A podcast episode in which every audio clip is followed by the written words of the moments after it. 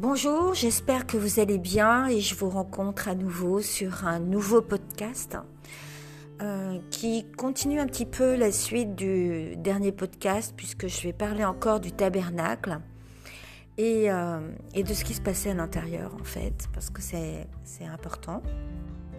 Et, euh, et, donc ce podcast est simplement ce que je crois, ce que j'étudie et n'a pas de, valeur d'enseignement, euh, c'est vraiment parce que j'estime que chaque façon de croire est différente et que chaque personne a la responsabilité de ce qu'il croit. Et, euh, donc, euh, que je, ne veux pas donner une influence sur l'intériorité d'une personne en réalité. Et donc, chaque personne a son libre arbitre de croire, de ne pas croire, d'étudier ou pas. Donc euh, je continue mon, étude. Et euh, nous sommes à l'intérieur du tabernacle qui est un endroit saint, qui est au centre du campement de la famille de Jacob, qui s'appelle désormais Israël, et qui a donc douze tribus qui forment une croix dans le campement, c'est-à-dire un mouvement nord-sud, est-ouest, euh, qui est aussi le mouvement euh, euh, indiqué. Et on voit qu'au centre donc, de ce tabernacle se trouve l'arche de l'alliance, le tabernacle lui-même, qui est composé du parvis, donc du saint et du très saint. Et cette composition euh, ne change pas puisqu'elle correspond à la construction même de l'univers.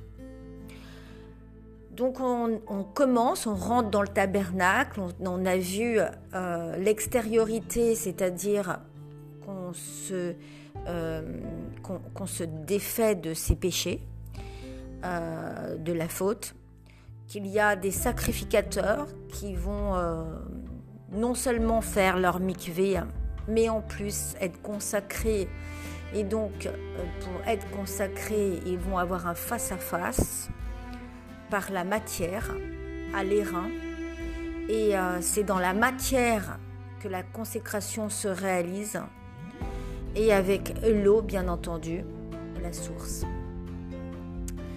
Euh, et donc, on va découvrir aussi que au sud, on a la sagesse, le chandelier, la lumière.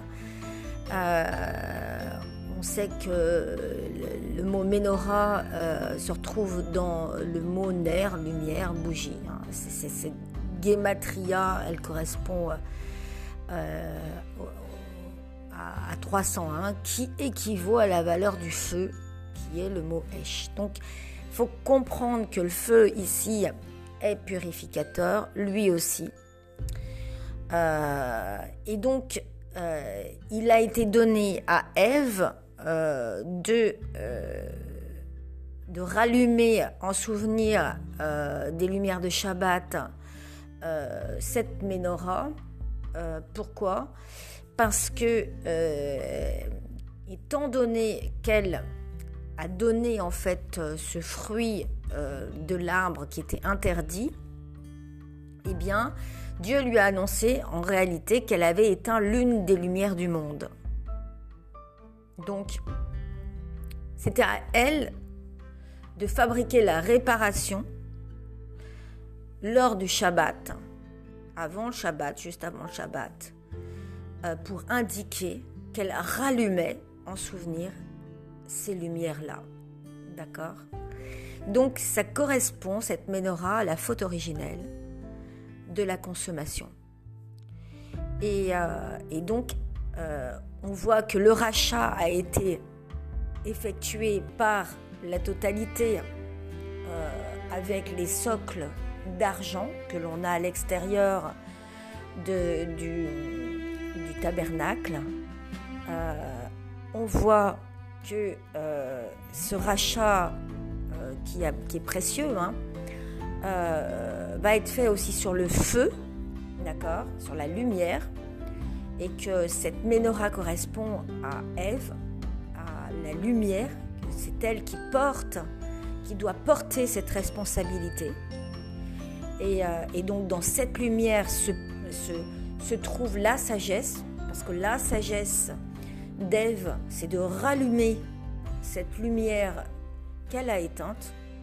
Donc c'est la réparation euh, de, cela et que l'on peut rentrer dans cette sainteté que par cette première réparation qui est au sud, qui représente la lumière. Mais on va voir aussi que cette lumière euh, qui, à l'intérieur du sein, va être allumée et rallumée. Alors ça, c'est à l'intérieur de la famille, c'est la femme qui va rallumer la menorah et la sagesse, la lumière, d'accord Et ainsi, elle va pouvoir participer à la réparation, d'accord Au rachat, à la réparation, ainsi qu'au souvenir. Et à l'intérieur du sein, là, on voit que c'est pas Ève qui va allumer, mais bien Aaron et ses descendants qui vont devoir le faire de façon perpétuelle. Pour quelle raison? Parce que en réalité, euh, il vient racheter autre chose avec la menorah. Aaron, ce qu'il vient racheter avec la menorah, c'est quelque chose que euh, euh, lui seul peut faire. Lui seul peut allumer cette menorah. Et en réalité, le seul qui n'a pas fauté lors du veau d'or est euh, la famille d'Aaron. D'accord? Et donc, on peut lire dans le, Midrash donc ceci, que lorsque le veau est sorti du feu, d'accord? Donc ils ont fabriqué le veau et il est sorti de ce feu.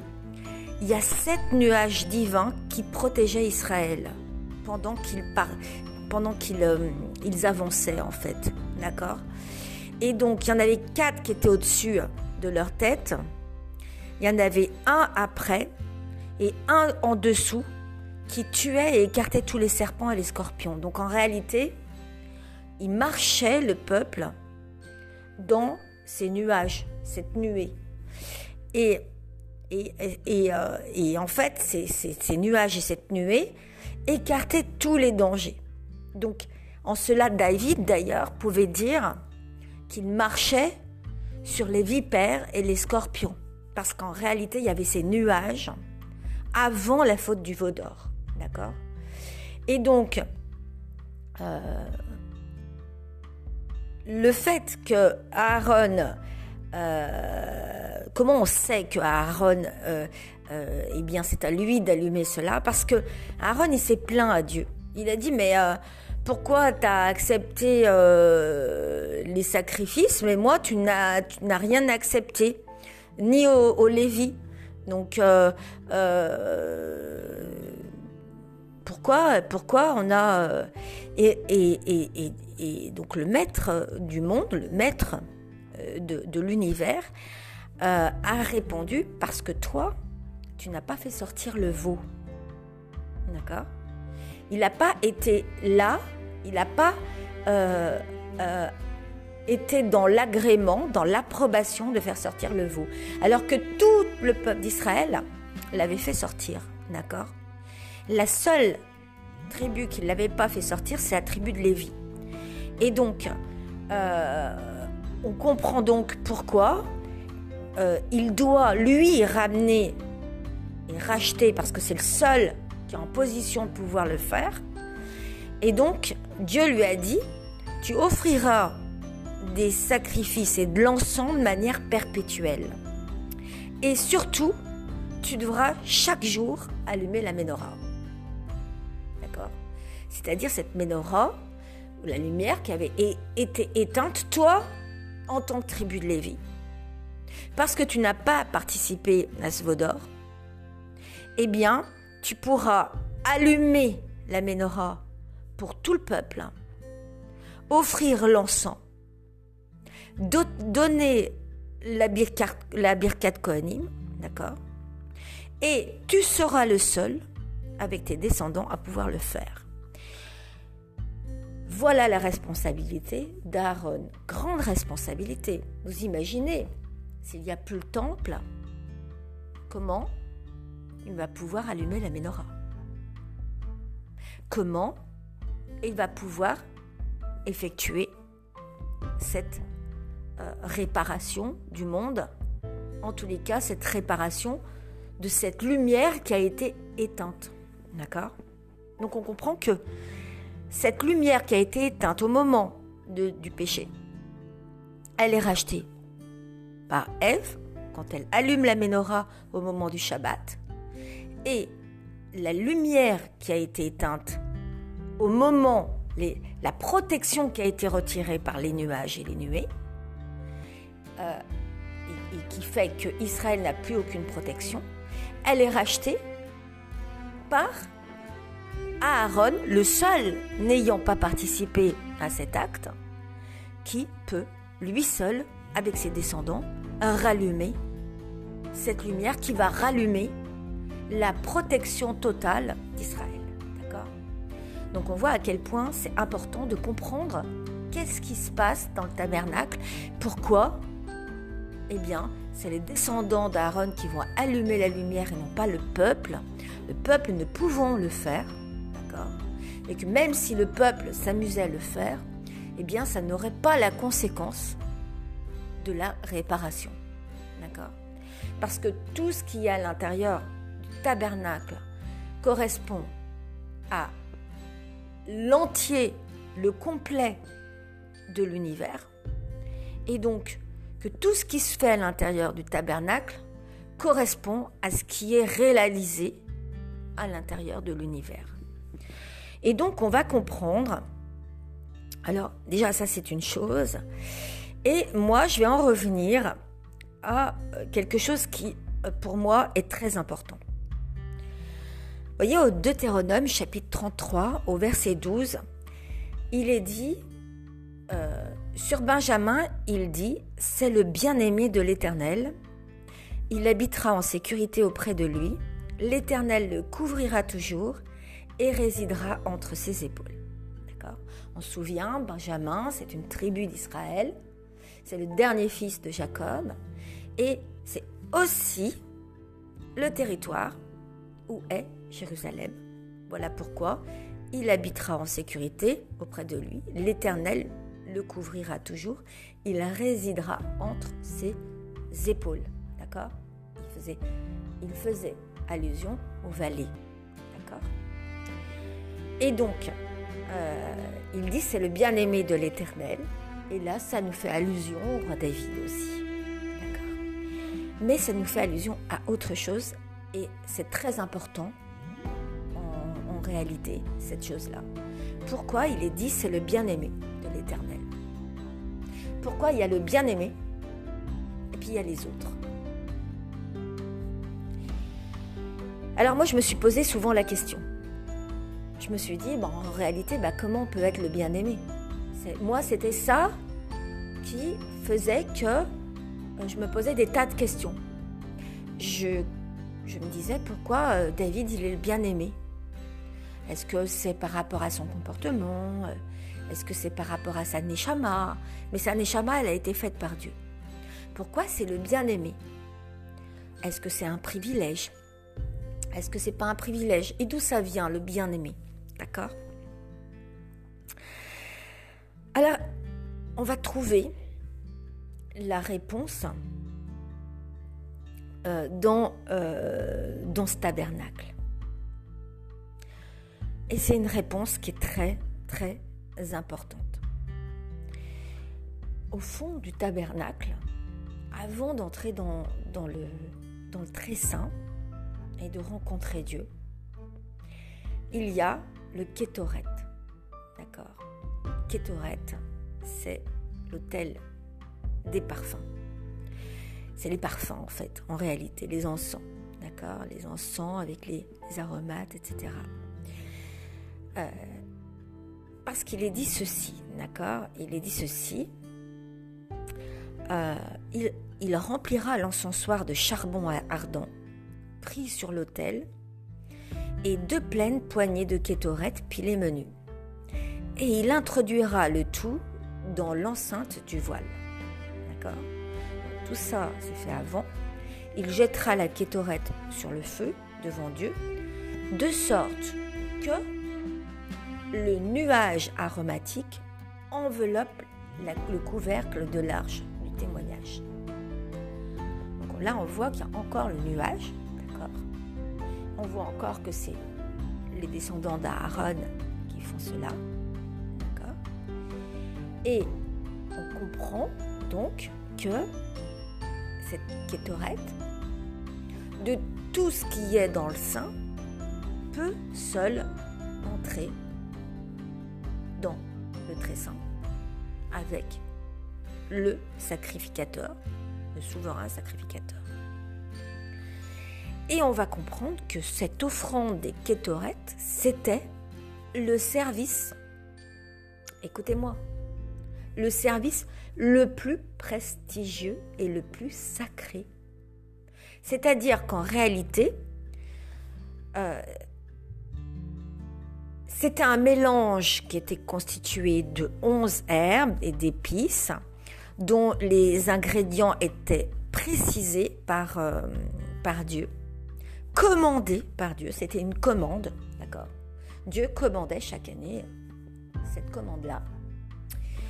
Et que deux fois par jour, cette kétorette devait être brûlée sur un autel qu'on appelait l'autel d'or, d'accord Qui se tenait dans le tabernacle, puis dans le temple. Et à Yom Kippour, eh bien, euh, en plus de la ration de la part de Kétoret quotidienne, le Kohen Gadol, donc le souverain sacrificateur, il rentrait dans le Saint des Saints et de la main droite, avec un poil de charbon ardent, et de la main gauche une pelle remplie de kétorette. Il recueillait la kétorette dans la main et les plaçait sur le charbon ardent et attendait que la pièce s'emplisse de l'odeur parfumée. Donc, si je comprends bien, il prenait la kétorette avec une pelle, d'accord et avec sa main qui était là. Alors, la pelle était remplie de kétorette. Le poêle de charbon ardent était tenu par la main droite. Et la pelle était tenue par la main gauche. On connaît ce que signifie la gauche et la droite. D'accord? Et donc par la main gauche, eh bien, il plaçait ce kétorette sur les charbons. Et cela créait un nuage.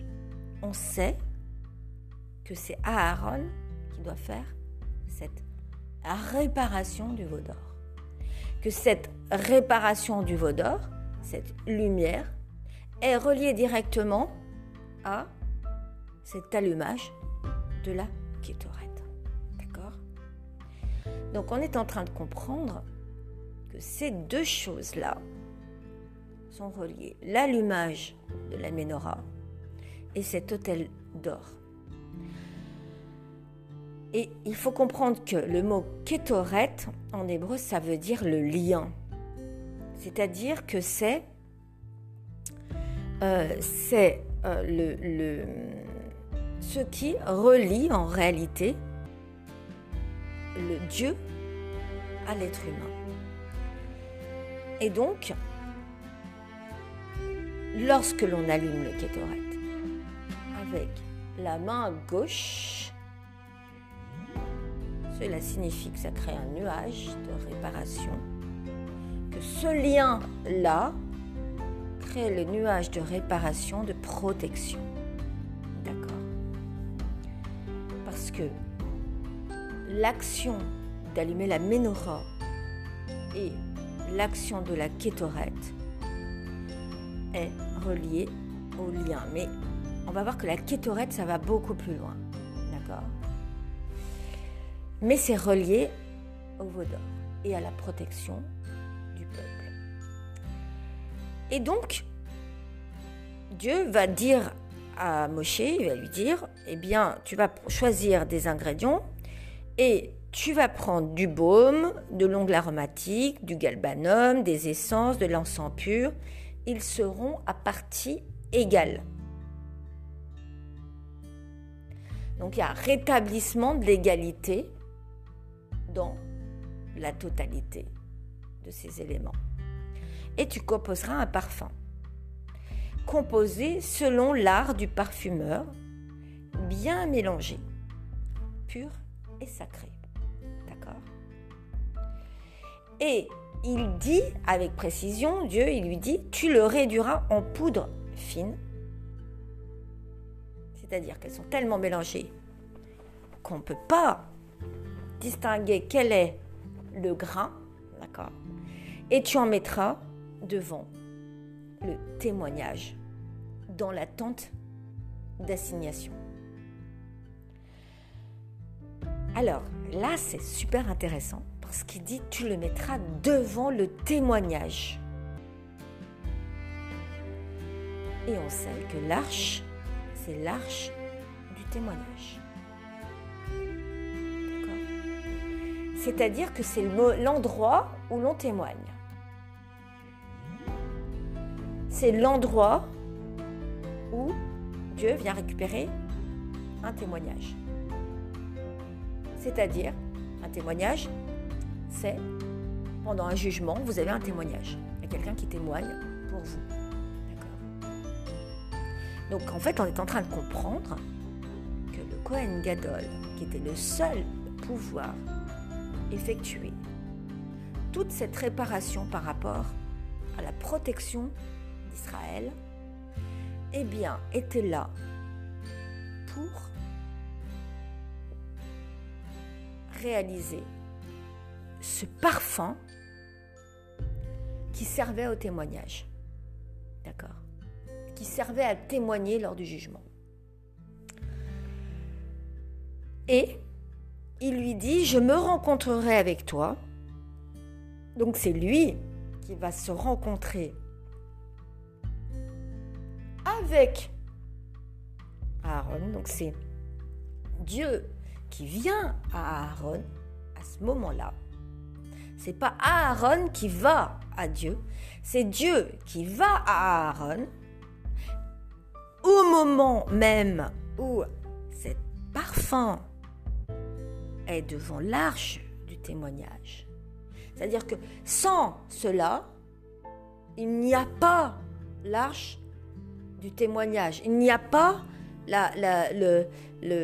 cette part de jugement, cette possibilité de protection et de réparation. Parce qu'il faut qu'il y ait le nuage, d'accord? Et ce sera pour toi, ce sera pour une chose éminemment sainte. Éminemment sainte, pas, pas sainte comme ça, pas. Ça veut dire plus que très saint, d'accord? C'est-à-dire que ce parfum qui est là, il va même au-delà du très saint. D'accord? Et il est dit, vous n'en ferez pas de semblable de parfum à vous-même, parce que c'est une chose éminemment, éminemment sainte, qui est sacrée, et que toute personne qui va en faire la même chose pour elle-même, eh bien, elle va être retranchée du peuple. Donc, en gros, il dit il est en train de dire que la personne qui va faire cela pour elle-même uniquement, eh bien, sera mise à mort. Donc cette, cette, cette kétora, cette, cette, ce parfum, ce, ce mélange est relié à la vie. Il n'est pas relié à la mort, il est relié à la vie. D'ailleurs, il n'est pas indiqué le mot mort, il est indiqué retranché. D'accord? Retiré. Il n'est pas indiqué le mot mort, il est indiqué retiré. Mais en revanche, on comprend que par cette chose-là, eh bien, on sait que le retranchement, ce n'est pas l'accès à la vie.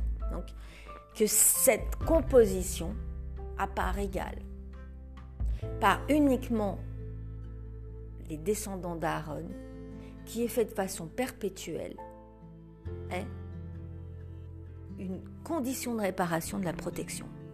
D'accord Et du lien. Et du lien. Parce que ce mot signifie le lien. Et que ça a un rôle à jouer très important dans le témoignage au moment du jugement. Et donc, il va y avoir un poids égal. Comment ça se passe? Eh bien, tout est fabriqué en même temps. C'est-à-dire qu'il y avait 368 mesures exactes, d'accord, qui étaient selon le nombre des jours de l'année. Une mesure par jour, la moitié qui était faite le matin et la moitié qui était faite l'après-midi. Et c'est comme ça que le Cohen Gadol pouvait assurer par la réparation, par, cette, par, ce, par ce parfum, la protection du peuple d'Israël, qui n'était plus protégé depuis la faute du veau d'or. Et donc, il est dit, pour le grand pardon, pour le Yom Kippur, pour le jour du grand jugement, eh bien, le Kohen Gadol, il prenait trois mesures et ces mesures devaient être des poignées pleines, donc la taille d'une main, et il les déposait dans le sein des saints. D'accord Personne d'autre ne pouvait entrer dans ce sein des saints.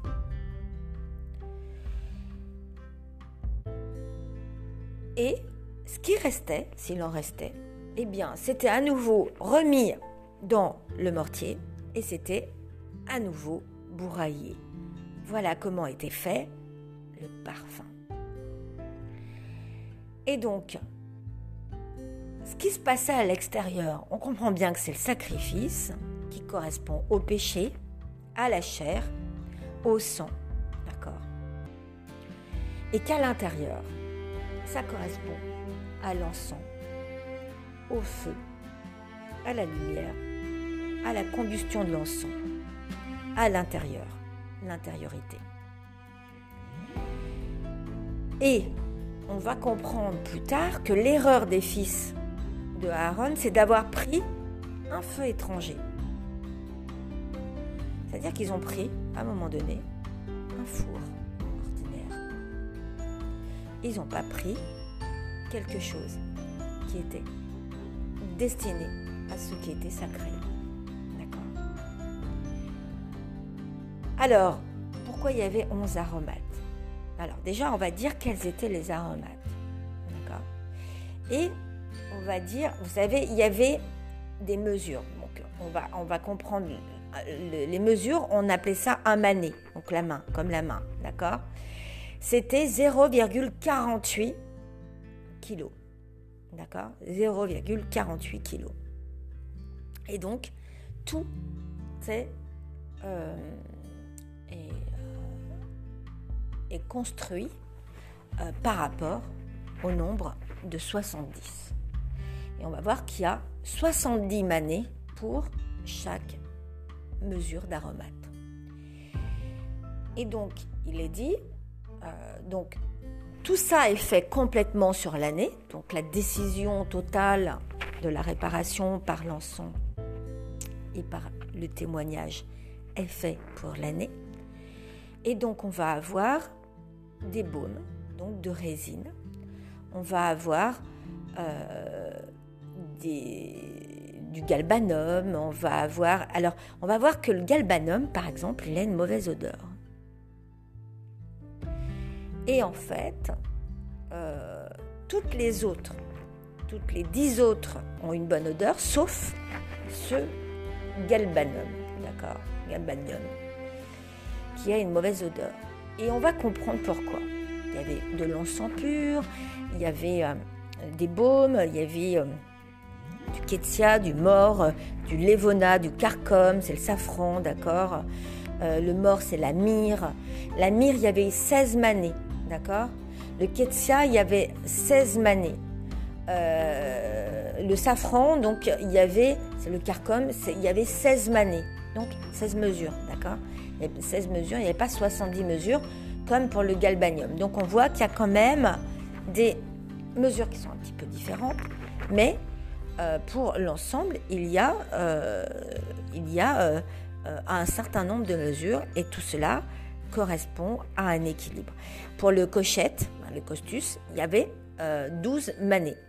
Et pour, le, pour l'écorce aromatique, il y avait 3 manées. Pour la cannelle, il y avait de la cannelle, il y avait neuf manées. Donc tout ça, c'était des, des, euh, parfums qui étaient euh, arrangés, euh, chacun avec une quantité, d'accord et, et donc on prenait une quantité à chaque fois pour le, rendre un peu plus blanc. Donc on, prenait du cabine, c'était un produit qui rendait en fait plus blanc et qui, permettait bah, de, nettoyer en fait tout ça. Et, euh, donc, euh, et donc, on avait en gros euh, tout, ce parfum, mais à chaque fois qu'on mettait un sacrifice, il faut comprendre que c'était l'hôtel des parfums. Donc, c'était pas simplement quelque chose où on faisait brûler.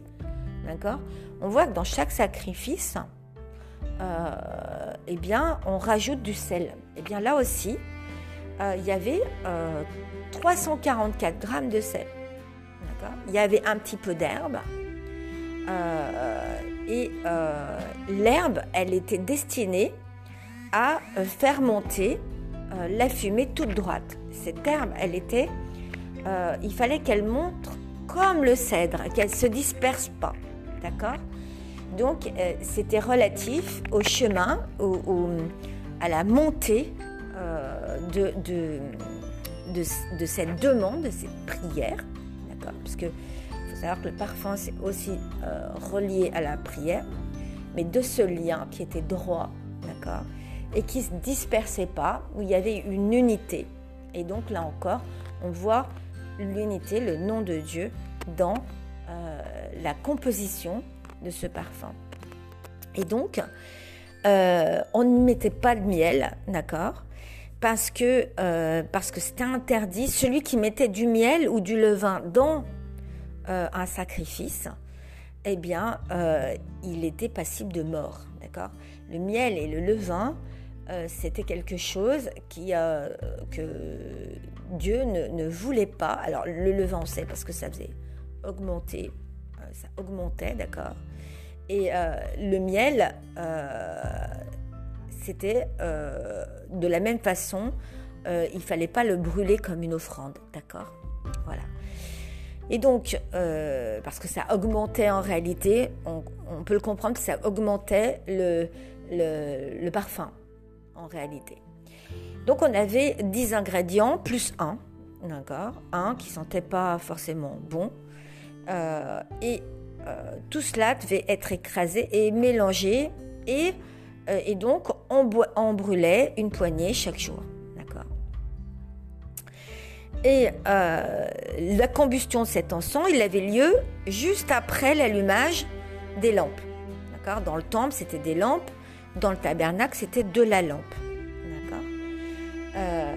Dans le temple, c'était des lampes parce qu'il y avait cinq lampes dans le tabernacle, il n'y avait qu'une seule lampe et donc euh, c'était euh, la combustion de, l'encens avait lieu après l'allumage des lampes euh, et le temple c'était le microcosme donc de l'univers et donc là on comprend que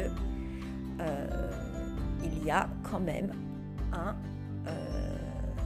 un sens à tout cela et qu'il y a une colonne de fumée qui s'élève donc sur cet autel. Et ça nous rappelle quelque chose. Ça nous rappelle la colonne de fumée quand les Hébreux sont partis d'Égypte et qu'ils étaient conduits par la colonne de fumée. D'accord? Ils étaient conduits par cette colonne de fumée. Donc ce n'est pas seulement une action de purification, c'était permettre le lien, mais permettre le guidage, le guide, d'accord?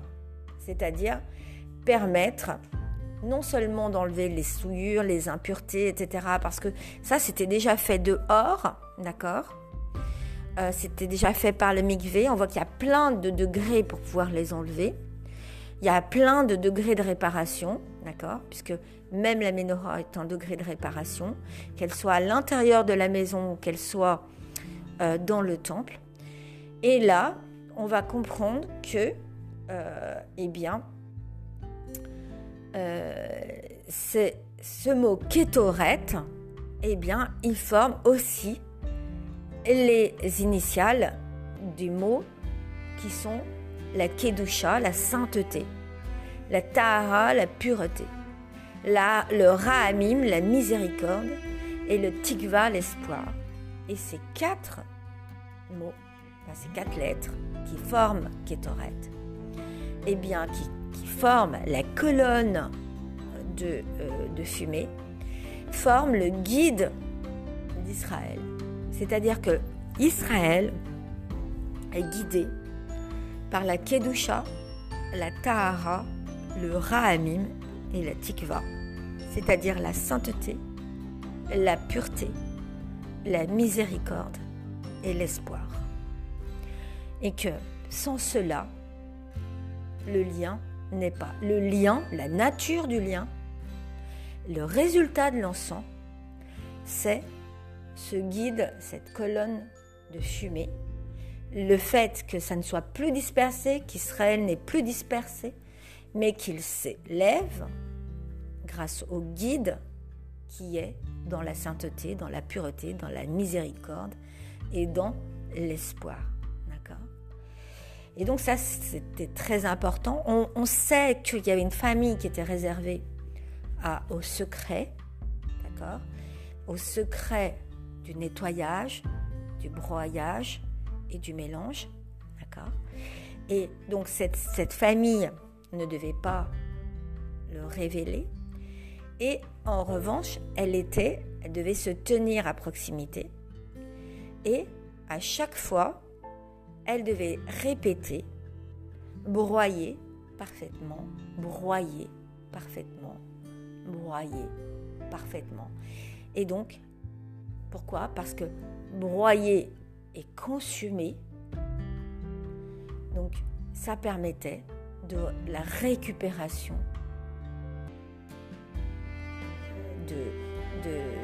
du guide de la sainteté. D'accord? C'était broyer parfaitement, comme la poussière, comme la plus fine des poussières. Et donc,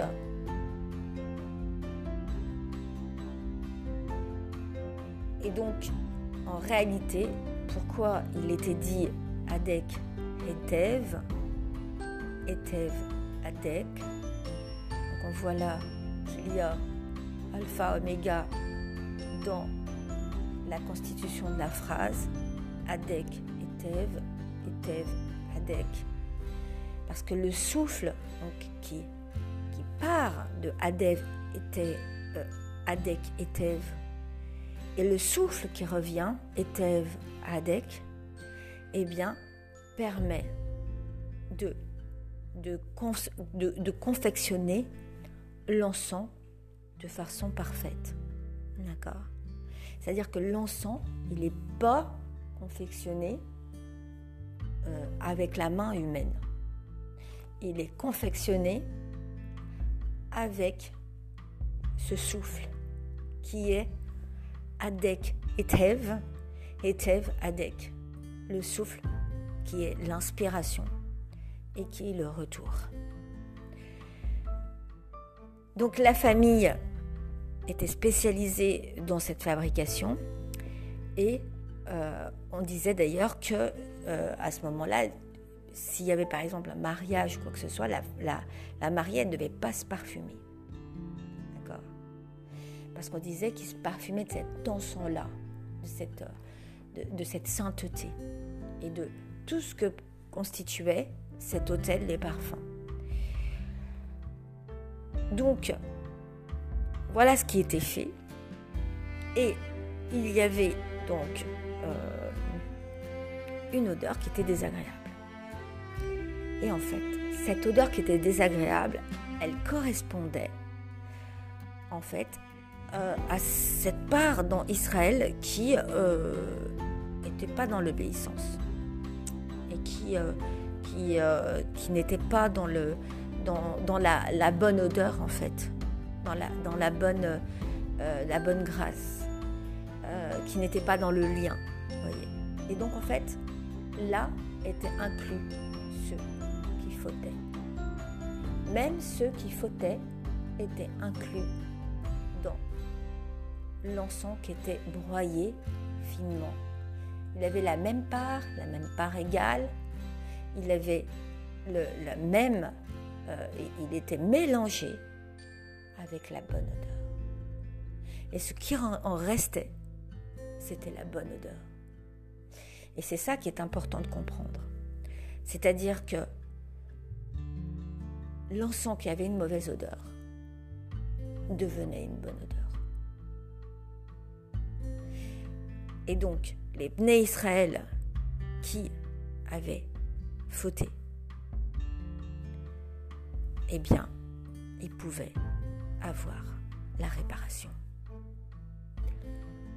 Et c'est pour ça que les dix autres forment le minyan qui permettent la réparation du un qui a fauté. Et le 1 correspondait à Adam. Et on va comprendre encore d'autres choses encore plus importantes. Donc on voit que là, tous ceux qui ont péché ont été associés, ne sont pas dédaignés, qui rentrent dans la composition de l'encens, qui sont devant le témoignage. Et qui sont en plus allumés par les descendants d'Aaron qui eux n'ont pas fauté. D'accord? Et donc, cette association, elle est associée aux dix fidèles, à ceux qui ont gardé, qui gardent la totalité. Parce que le chiffre 10, c'est la totalité. Et donc le tikkun vient par la totalité. Et dans la totalité, on met aussi celui qui a péché. Et il faut comprendre que là, en réalité, le Cohen, il se retrouve vraiment seul à seul. Il est, il est face à Dieu. Hein. Et donc c'est une grande responsabilité. Si c'est pas bien fait, la réparation, elle peut pas se faire. S'il y a quelque chose qui est pas sain, ça peut pas se réaliser. Voyez Donc, voyez à quel point chaque chose était très importante. Dans ce Ketoret, c'était l'hôtel, il était carré, d'accord, il était par égal, d'accord, quatre côtés égaux, et il y avait deux couronnes. Donc il y avait, il y avait, le, le, c'était fait en une seule pièce, et il y avait des couronnes. Donc c'était relié à la royauté. Le parfum était relié à la royauté. Et donc, on ne pouvait pas imaginer, c'était pas possible d'imaginer que ce caporette ne pouvait pas jouer un grand rôle dans ce sein, puisque l'objet lui-même était entouré comme une couronne, d'accord? Et qu'au centre de cette couronne était placé l'encens la totalité de la réparation et le lien. Et devant devant ce, ce, eh ben, il y avait le rideau, qui était aussi le pan du manteau de Joseph. Et ce rideau, il était fait en une seule pièce. Il était non déchiré. Et on comprend aussi que euh, c'est donc vital de comprendre cette action par rapport à l'hôtel des parfums. Je suis obligée de vous laisser. Je vais vous raconter la suite dans un prochain podcast, parce qu'il y a quelque chose de très important que je dois vous expliquer sur cet hôtel des parfums. Et je vous dis à très bientôt.